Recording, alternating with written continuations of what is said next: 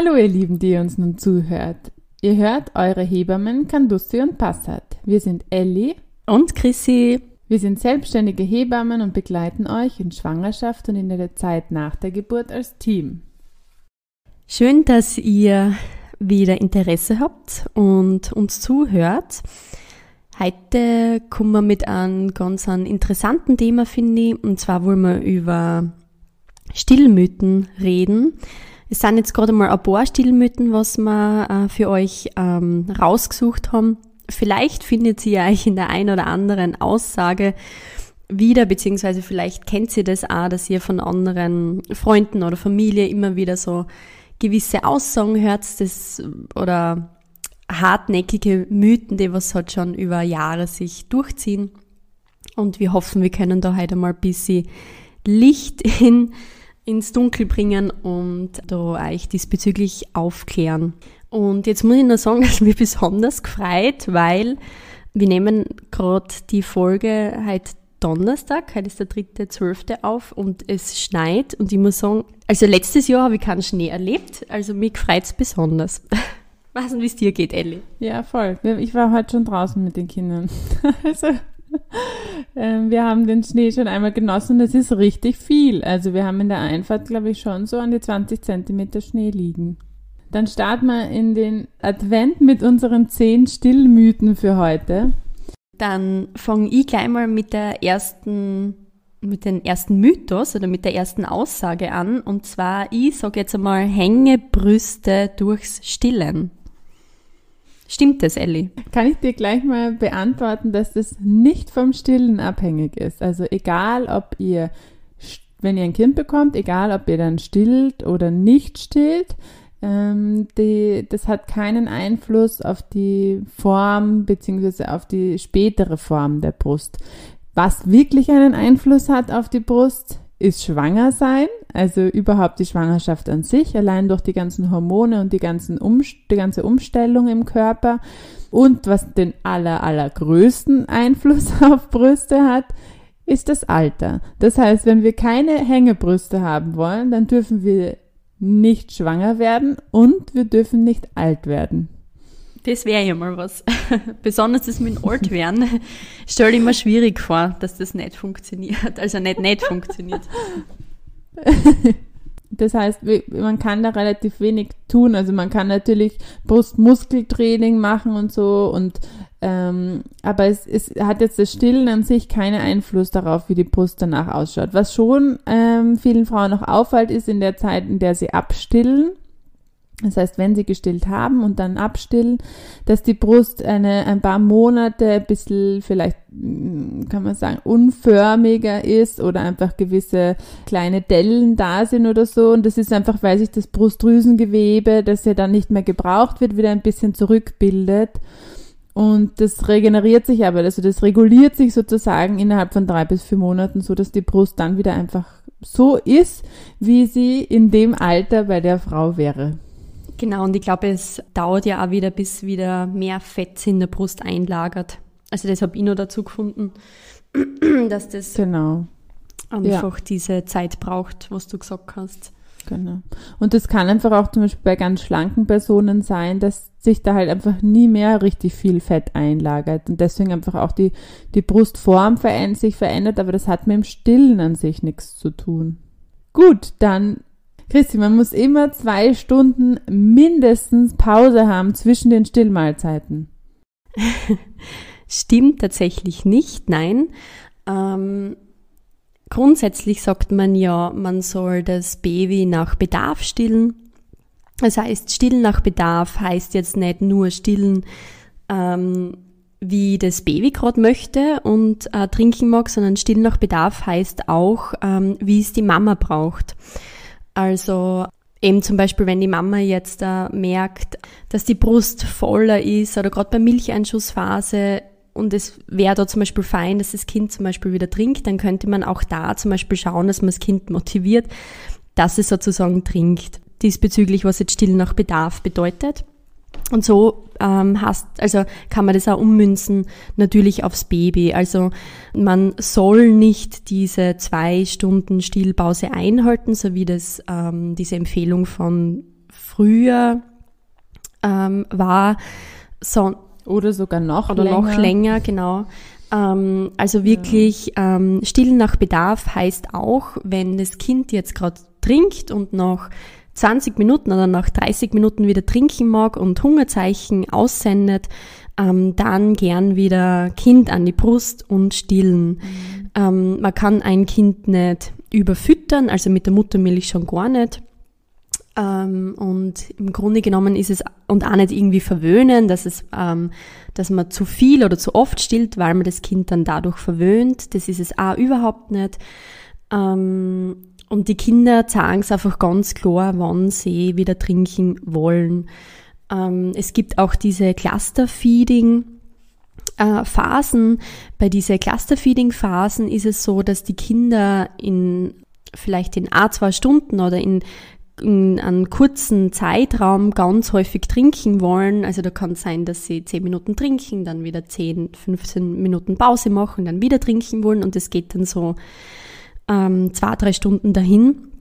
Das ist ein ganz normales und natürliches Phänomen. Ähm, einerseits bestellt das Kind dadurch einfach vor, also dass am nächsten Tag wieder genug Milch da ist. Ähm, und ähm, es holt sich dann einfach in der Zeit sozusagen das, was es braucht. Na, das heißt also, du kannst wirklich jederzeit dein Kind anlegen, wenn es trinken mag.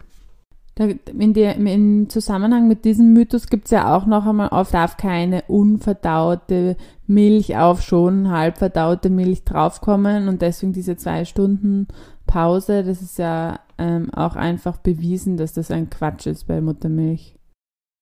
So, der nächste Mythos. Ähm, hellhäutige und rothaarige Mütter bekommen öfter wunde Brustwarzen. Was sagst du dazu, Ellie? Das hält sich, also das ist ein Mythos, der sich richtig, richtig gut hält. Und auch viele Mütter, die ganz helle Haut haben und die äh, rothaarig sind, sind auch der Meinung, dass das bei ihnen so ist. Aber das Problem, also das Problem daran ist, es gibt dazu Untersuchungen und es gibt auch Ergebnisse, aber irgendwie kommen die nicht in unserer Gesellschaft an.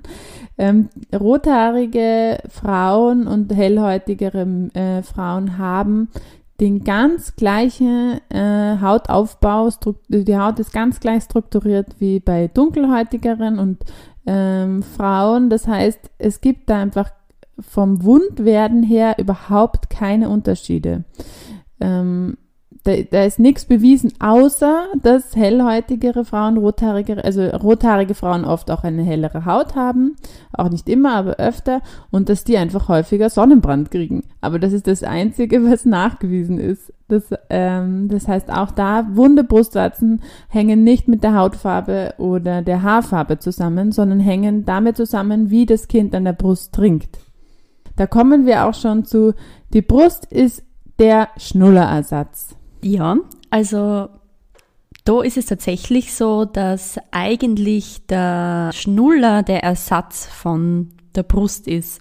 Also Stillen an sich ist ja nicht nur die Stillen des Hungers vom Baby, sondern viel, viel mehr. Also da geht's um Nähe, da geht's um ähm, Beruhigung und gerade besonders das Saugen dient einfach zur Beruhigung fürs Baby.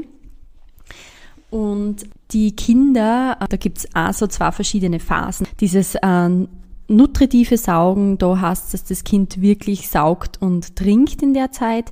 Und beim ähm, non-nutritiven Saugen ist so, dass ähm, die Kinder zwar saugen ähm, und hierbei den Milchspendereflex ähm, auslösen und in der Zeit aber nicht schlucken.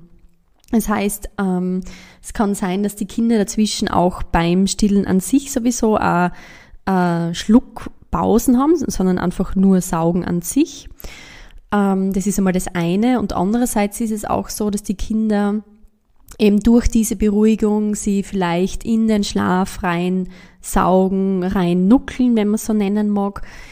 Das kann man alles zulassen. Also das ist auch ganz was ähm, Normales und Natürliches und für die Kinder halt was total Feines, wenn man da einfach neben der Mama liegen kann, diesen Körperkontakt hat und sich durch, ja, sich mit dem Saugen beruhigen kann. Ja, und was man ja auch weiß, ist, dass dieses non-nutritive Saugen auch die Verdauung unterstützt. Das heißt, auch da, wenn man das Kind dann einfach wirklich nuckeln lässt, ist es oft so, dass die Kinder sich leichter tun, ähm, auszuscheiden und dass sie da einfach sozusagen den ganzen Stoffwechsel ankurbeln. Das heißt, es, es gibt einfach diese zwei verschiedenen Saugmuster. Einmal dieses, wenn der Milchspendereflex ausgelöst ist, dass sie tiefere Schlucke nehmen und dass man wirklich so ück, ück, ück manchmal äh, oft hört. Und beim, beim non-nutritiven Saugen ist es einfach ein schnelleres Saugen sozusagen, wo man aber jetzt auch nicht aktiv wirklich viel, äh, sieht, dass es häufig schluckt, weil es einfach sozusagen erst anregen muss, dass die Milch zu rinnen beginnt. Weites wollen wir jetzt, was den Schnuller betrifft, gar nicht ähm, weiter darauf eingehen, weil wir gerne in einer anderen Folge auch nochmal äh, andere Stillmythen behandeln wollen und da ist das ein eigener Mythos. Ein Mythos, Ellie, denn was wir, glaube ich, beide ähm, würde ich jetzt mal behaupten, fast ähm, bei jedem Paar einmal, also die, diese Frage gestellt bekommen. Und zwar, dass die Mutter sozusagen, also die stillende Mutter, sich bei den Lebensmitteln einschränken soll. Also blähende Lebensmittel verursachen Koliken und Blähungen beim Baby und einen wunden Popo. Was ja auch informierte Eltern trotzdem eigentlich immer im Wochenbett fragen ist, darf ich wirklich alles essen? Oder wenn das Kind eben vermehrt irgendwie Blähungen oder Bauchweh hat, dass man, dass dann wieder die Frage kommt, kann das vielleicht doch mit dem Essen zusammenhängen? Also es ist einfach nachgewiesen, dass wir stillende Mütter uns beim, bei den Lebensmitteln nicht einschränken müssen, wenn es um Blähungen geht bei den Kindern. Beziehungsweise sagt man, hatte mir oft gesagt, so wir dürfen kein Kohl, man darf keine Zwiebel, also nichts, was so offensichtlich blähend ist, essen. Aber da ähm, hat man einfach vergessen, sozusagen, wie der Körper funktioniert. Also wir essen ja was, dann wandert das in unseren Magen. Und im Magen ähm, passiert das, dass der, der Magen das Essen erstmal zerkleinert und sich dann das Blut da ja schon mal alles rausholt an Nährstoffen, die es äh, brauchen kann, gemeinsam mit so ein bisschen Dünndarm noch und die Blähungen wirklich passieren ja, also passieren, entstehen eigentlich erst im Dickdarm. Das heißt, sobald bei uns Müttern die Blähungen entstehen, kommt, kommen die schon gar nicht mehr bis zum Kind, weil in die Muttermilch kommen Sachen, die im Blut sind. Das heißt, da funktioniert dieser Kreislauf überhaupt nicht, dass Blähungen sozusagen zum Kind übergehen. Was schon übergehen kann, sind sowas wie Geschmacksstoffe zum Beispiel oder Inhaltsstoffe der, des Essens, aber diese Inhaltsstoffe alleine, ähm, die da in die Muttermilch übergehen, die machen einfach keine Blähungen. Und was es ja auch gibt, ist immer, man darf nichts Saures essen, also so Zitronen oder Zitronenwasser oder Kiwis oder so irgendwas, also sollte man einfach meiden, weil es sonst einen wunden Hintern macht bei den Kindern, ist genauso widerlegt, dass das einfach ähm, nicht davon kommt. Natürlich gibt es seltene Stoffwechselerkrankungen und ganz, ganz selten auch ähm, Unverträglichkeiten von zum Beispiel Milcheiweiß bei den Kindern. Das ist, tritt aber meistens dann erst auf, wenn die Kinder irgendwie Beikost bekommen oder wenn sie mit Pränahrung gefüttert werden. Bei Muttermilch ist das ganz, ganz, ganz, ganz selten. Gerade diese ganzen Listen, was man auf unzähligen Internetseiten findet, was man denn vermeiden sollte, bitte vergesst es, äh, gar nicht nachgoogeln, ja. gar nicht nachschauen, weil ich denke mal, wenn man sie wirklich nach dem haltet, ähm, kann man einfach eigentlich gar nichts fast essen, oder? Also es ist. Dann, also was das Wichtige beim Stillen ja auch einfach ist, es kostet ja auch Energie, das heißt, der Körper braucht Energie, um, um die Milch zur Verfügung zu stellen. Ähm, das heißt, eine ausgewogene ähm, Ernährung ist die Grundlage, dass man dann vielleicht ein bisschen mehr isst oder dass man ähm, ab und zu Heißhunger hat auf irgendwas. Das ist ja auch vollkommen normal. Das hat man auch, wenn man nicht stillt. Aber da kommen wir dann auch gleich zum, äh, kann man gleich ein überleiten zum nächsten Mythos, Chrissy, nämlich, dass Mütter dann vom Stillen so ausgezehrt werden. Und dass sie, das hört man ja immer wieder, oft auch von nahen Verwandten. Also jetzt äh, musst du jetzt mal bald aufhören zu stillen, weil bei, an dir ist ja schon gar nichts mehr dran. So. Tatsächlich ähm, ist es nicht so. Also das Stillen an sich zehrt nicht aus. Ähm, das Feine ist, dass man in der Schwangerschaft ja schon bewusst nicht umsonst einfach ein paar Kilos zunimmt, was jetzt nicht nur das Baby, Plazenta und Fruchtwasser ausmacht, sondern diese paar Kilo, was man da trotzdem noch mehr hat, ähm, die dienen dazu, dass man einfach schon so, sich einen gewissen Polster ansammelt, dass man dann einfach gut in der Stillzeit schon einmal ähm, diesbezüglich versorgt ist, sage ich jetzt einmal.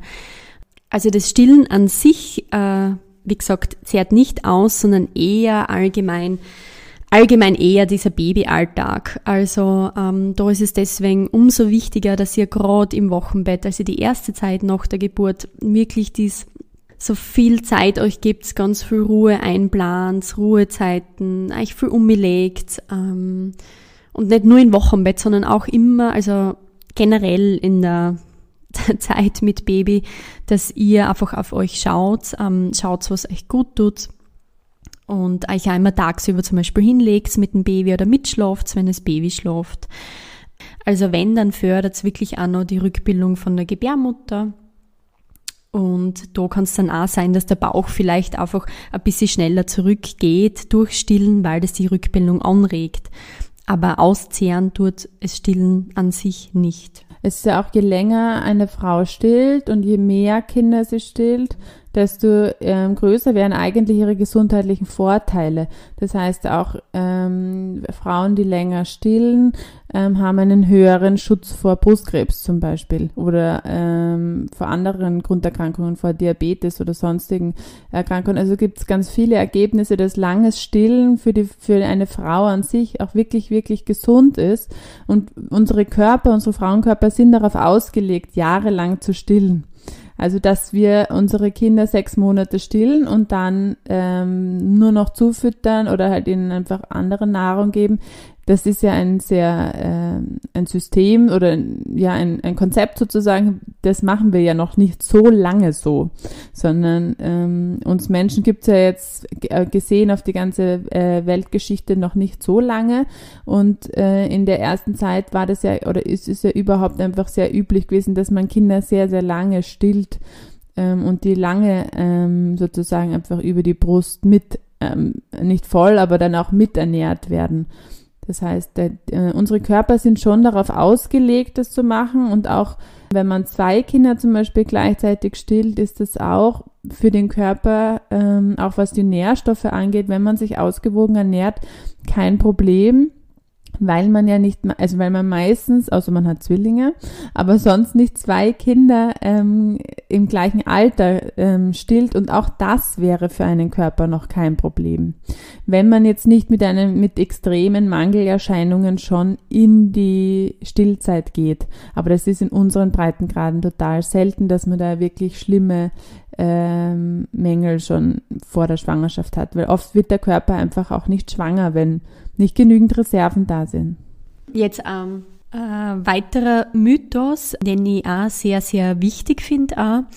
Und zwar ist der Mythos, dass man abstillen muss, sobald man Medikamente nimmt, beziehungsweise Antibiotika. Ja, da gibt's leider immer noch ganz, ganz viel Unwissen. Das müsste jetzt eigentlich schon zu jedem Arzt, zu jeder Ärztin, zu jeder Hebamme durchgedrungen sein, dass es da auch eine wunderbare App gibt, die Embryotox heißt, die sich auch Eltern und äh, runterladen können, um einfach nachschauen zu können, welche Wirkstoffe sind wann in der Schwangerschaft und wann in der Stillzeit erlaubt. Also da kann man auch anrufen, wenn jetzt man die Wirkstoffe des äh, speziellen Medikaments, das man nehmen soll, nicht findet, dann kann man dort anrufen und kriegt dort auch noch einmal fachkundige Informationen. Das heißt, auch wenn, euch, wenn sich eure Ärzte, Ärztinnen oder Hebammen unsicher sind, dürft ihr das oder das Medikament nehmen, dann entweder einfach darauf verweisen, dass sie bitte bei, also einfach darauf verweisen, dass sie bei Embryotox anrufen sollen. Prinzipiell ist es kein Problem, weiter zu stillen. Man muss sich einfach vorher erkundigen, wie das bei dem jeweiligen Wirkstoff wirklich ist. Es wird meistens das Risiko des Weiterstillens viel zu ähm, groß angesehen, obwohl es gar nicht so groß ist. Und es wird das Risiko des Abstillens oder auch die Nachteile des Abstillens, nur weil man jetzt ein Medikament nimmt, das wird viel zu gering ge äh, gesehen. Das heißt, äh, für die Kinder hat es viel, viel, viel mehr Vorteile, lange Zeit gestillt zu werden, als wegen jetzt einem Medikament, das man, mit dem man vielleicht eh weiter stillen kann, abgestillt zu werden. Oder man muss vielleicht einfach nur den Wirkstoff auf einen anderen umstellen, der ähnlich oder gleich wirkt und kann ohne Probleme weiter stillen. Also da appelliere ich wirklich, informiert euch auch an zwei oder drei verschiedenen Stellen. Es ist mit den meisten Medikamenten überhaupt kein Abstillen mehr notwendig. Ja, und was du vorher auch schon mal genannt hast, Chrissy, ist der, ähm, was schon mal vorgekommen ist, ist der Milcheinschuss. Ähm, der Milcheinschuss wird ja eigentlich auch falsch verwendet, auch von uns Fachpersonen falsch verwendet, weil es ja eigentlich kein Milcheinschuss ist. Es ist halt so, was man, also da muss ich ehrlich gesagt sagen, muss ich mich selber ein bisschen an der Nase nehmen. Ich sage das auch noch immer so mit dem Milcheinschuss. Aber ähm, in der, im Fachjargon oder allgemein sollte man eher sagen, die initiale Brustdrüsenschwellung, weil äh, tatsächlich ja nicht nur mit dieser initialen Brustdrüsenschwellung oder mit diesem Milcheinschuss die Milch kommt, sondern die Milch ja schon ähm, sowieso ob Geburt da ist, ähm, wenn nicht sogar schon in der Schwangerschaft. Man kann das schon sehen, dass das Kolostrum austritt, also diese Vormilch, diese sogenannte.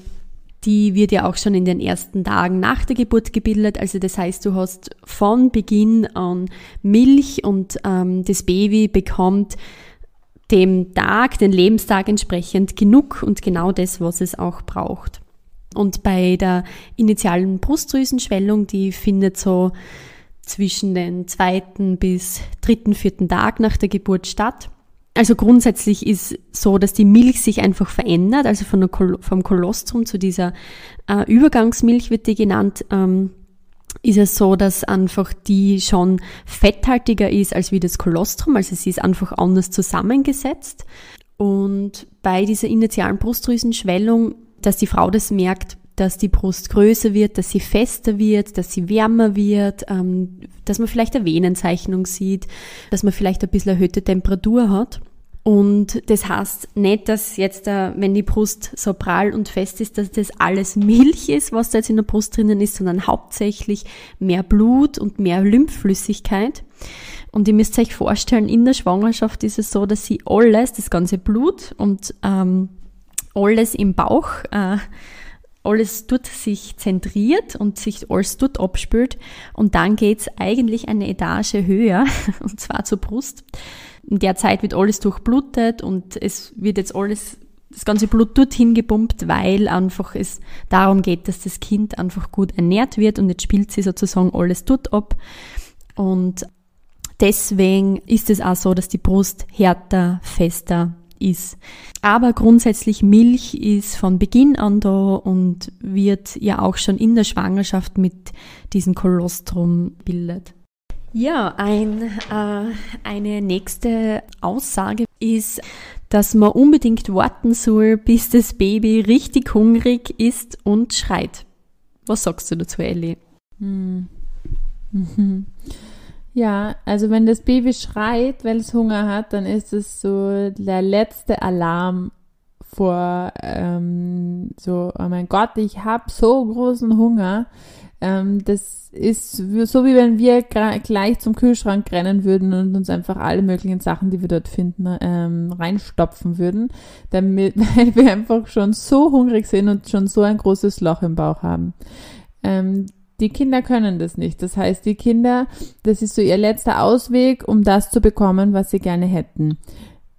Wenn man wirklich immer wartet, bis die Kinder schreien vor Hunger, dann ist es auch so, dass man, das wird jede Frau, die stillt, schon mal beobachtet haben, dass man Kinder dann in dieser Phase wenn sie noch ganz jung sind, also wenn das Stillen noch nicht so etabliert ist, da sich richtig schwer tun können, dass das Kind dann noch an die Brust, gut an der Brust trinkt, beziehungsweise auch gut die Brust erstmal in den Mund nimmt, weil die Kinder einfach schon so in Rage sind, dass sie dann auch keine Geduld mehr haben, dass sie da jetzt noch irgendwie äh, die Brustwarze so in den Mund nehmen sollen, dass das auch der, der Mutter irgendwie nicht weh tut und angenehm ist. Das heißt, da, das ist eigentlich immer das letzte Zeichen. Bitte nehmt eure Kinder dann zur Brust zum Stillen, wenn sie die ersten Stillzeichen zeigen. Also wenn sie anfangen, zu schmatzen, wenn sie anfangen, aus dem Schlaf unruhiger zu werden, wenn sie anfangen, die ihre Fäuste zum Mund zu führen in den ersten Wochen. Danach ist es meistens auch einfach Erkunden von sich selbst, aber in den ersten Wochen ist es einfach die Brust suchen. Wenn sie anfangen und auf euch liegen und so wie den Kopf zu heben und so wie ein kleiner Specht auf eurem, auf eurer Brust herumklopfen, dann ist es genauso ein Suchzeichen, also ein Stillzeichen. Das heißt, das Kind zeigt, jetzt kann es noch gut an die Brust genommen werden. Man kann noch ein, zwei Mal auch neu an- und abdocken, kann probieren, bis das Kind richtig gut an der Brust trinkt, so dass man dann sich entspannt zurücklehnen kann und die Stillzeit, wie, je nachdem wie lange das dann dauert, einfach zusammen verbringen kann.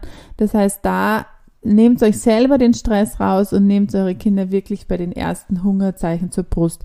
Wenn die Kinder gerade in dieser Übergangsphase sind, dass sie zum Beispiel die Hände zum Mund nehmen, weil sie anfangen, sich selbst zu erkunden, dann dann ist es manchmal auch so ein bisschen Trial and Error. Das heißt, man probiert es aus, man nimmt das Kind zur Brust und das Kind stößt sich vielleicht weg von der Brust oder weint einmal auf dann ähm, kann es einfach auch ein Zeichen dafür sein, so, ah na, eigentlich wollte ich mich jetzt selber gerade erkunden, erkunden und wollte eigentlich gar nicht trinken.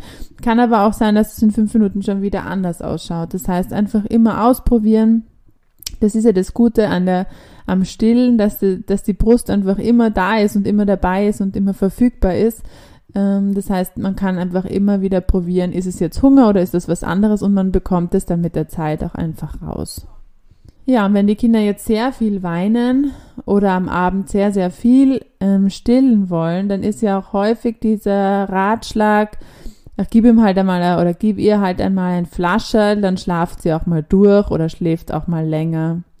Grundsätzlich ist es so, dass die Muttermilch ja sehr, sehr leicht verdaulich ist, was ja total positiv ist, weil es den Darm auch nicht so belastet und der Darm am Anfang ja an sich auch noch relativ unreif ist und man ja das kennt, dass es diese ersten zwölf Wochen so in etwa einfach braucht, bis der sich vollständig entwickelt. Insofern ist es eben dadurch sehr positiv, dass die Muttermilch so leicht verdaulich ist. Ähm, dann ist es halt in dem Fall aber auch so, dass das Kind einfach deswegen auch öfter trinken mag, weil es so leicht verdaulich ist. Und natürlich ist jetzt da äh, eine Pränahrung zum Beispiel sehr, sehr, sehr kalorienhaltig, ähm, liegt insofern auch viel schwerer im Magen vom Baby. Ähm, und dann ist es schon so, dass die Kinder zwar länger durchschlafen durch diese Flasche, aber es ist eigentlich das, wo man sagt, okay, es ist, es schläft einfach, weil es einfach fast ähm, weil es so extrem satt ist und der Körper eine Zeit braucht, das einmal zum Verarbeiten und zum Verdauen und das eigentlich eine Sinn der Sache ist. Schweinsbratenschlaf. Genau, genau. Also es ist ähm, also kein angenehmer Schlaf. Also grundsätzlich sind wir eh, es muss natürlich jeder das selbst für sich so gestalten, wie er das gestalten mag. Aber grundsätzlich ist so, dass die Kinder jetzt da, also dass das nicht notwendig ist, weil die Kinder das eben, wie gesagt, die Muttermilch leicht verdaulich ist und deswegen auch öfter trinken wollen. Okay. Und grundsätzlich ist ja auch das, wenn ihr jetzt zum Beispiel euer Kind äh, mit Pränahrung füttert, füttert, und ihr das Gefühl habt, okay, tut jetzt vielleicht mehr, dass das Kind vielleicht eben länger schläft, vielleicht umso mehr Pulver zum Beispiel für die vorgesehene ähm, äh, Wassermenge rein, ist es auch nicht wissenschaftlich erwiesen, dass deswegen die Kinder jetzt umso länger schlafen. Deshalb. Das ist was, wovon wir euch dringendstens abraten, Pränahrung anders zu mischen, als es auf der Verpackung oben steht. Ähm, dann ist es einfach für die Kinder, das kann einfach viel zu viel für ihren kleinen Organismus sein. Also wirklich immer nur nach Anweisungen mischen äh, nach den Angaben mischen. Und auch bei der Pränahrung ist es ähm, eben so, dass, dass die äh, auch Kinder mit die Pränahrung bekommen, auch öfter in der Nacht trinken trinken wollen sozusagen, wenn man sie auch von der Menge her nicht überfüllt. Also wenn man ihnen nicht 150 Milliliter in den ersten Wochen schon abends zum Essen gibt, dann kommen sie natürlich, dann wird der Magen überdehnt und dann kommen sie in diesen, wie ich vorher schon gesagt habe, Schweinsbratenschlaf. Aber wenn man das nicht macht, sondern wirklich nach Bedarf füttert, also das, was die Kinder wirklich Hunger haben, ähm, dann kommen die auch dann häufiger in der Nacht. Also das ist untersucht und da gibt es einfach keine Hinweise, dass die Kinder da tatsächlich länger schlafen. Sie schlafen dann länger, wenn sie eins oder zweier Nahrung bekommen, aber von denen wird prinzipiell abgeraten. Das brauchen Kinder im ganzen ersten Lebensjahr auf keinen Fall. Also Muttermilch, erste Wahl und wenn die nicht zur Verfügung ist oder man nicht stillen möchte, was ja auch sehr äh, das gute Recht ist, dann ist die Pränahrung fürs ganze erste Lebensjahr vollkommen ausreichend. Ja, genau. Ähm, wir sind jetzt heute mal mit unseren Mythen am Ende angelangt. Wir würden euch gerne ähm, bei einer anderen Folge noch einmal gern weitere Mythen näher bringen. Wenn wir diese Folge online stellen, zum Beispiel auf Facebook, könnt ihr gerne Ah, vielleicht einmal Kommentare dazu schreiben, welche Mythen ihr oder welche Aussagen ihr von Freunden, Bekannten, Familie immer wieder mal hört und dann können wir die auch gern das nächste Mal einbauen. Und wenn ihr sonst noch Fragen habt oder uns einfach auch die Mythen, eure Aussagen, die ihr so ähm, bekommt aus der Verwandtschaft, Bekanntschaft per E-Mail schicken wollt, dann einfach auch gerne an info at eure-hebammen.at. Ganz zum Schluss, weil wir euch ja nicht einfach so mit diesen Mythen Mythen, obwohl wir sie aufgeklärt haben, aber damit jetzt nicht so stehen lassen wollen, weil es ja so viele Mythen gibt. Also auch in der zweiten Folge werden wir wieder zehn Mythen behandeln und es gibt ja noch viel, viel mehr als diese insgesamt 20 Mythen. Ähm, das heißt, ich habe noch einmal einen äh, Vorschlag bzw. eine Empfehlung für euch, wie ihr ähm, agieren oder reagieren könnt, wenn ihr wieder mal ähm, was gesagt bekommt, wo ihr euch überhaupt nicht sicher seid, äh, stimmt das, soll ich das so machen, ist das richtig oder nicht? Und zwar gibt es da einfach drei Fragen, die man sich stellen kann. Die erste Frage ist, ist das sicher? Die zweite Frage ist, ist es liebevoll und einfühlsam, was mir da gesagt wird, was ich tun soll? Und die dritte Frage ist, fühlt es sich richtig an? Wenn ihr diese drei Fragen alle mit Ja beantworten könnt, dann seid ihr am richtigen Weg. Ansonsten lasst es. Somit wünsche ich euch einen schönen Tag und, und wir hören uns dann in zwei Wochen wieder mit dem Thema Beikostzeichen und in vier Wochen, Christi, bist du wieder dabei. Ich freue mich und wünsche euch auch eine schöne Adventszeit und macht es euch fein, bleibt gesund. Alles Liebe. Baba. Ciao.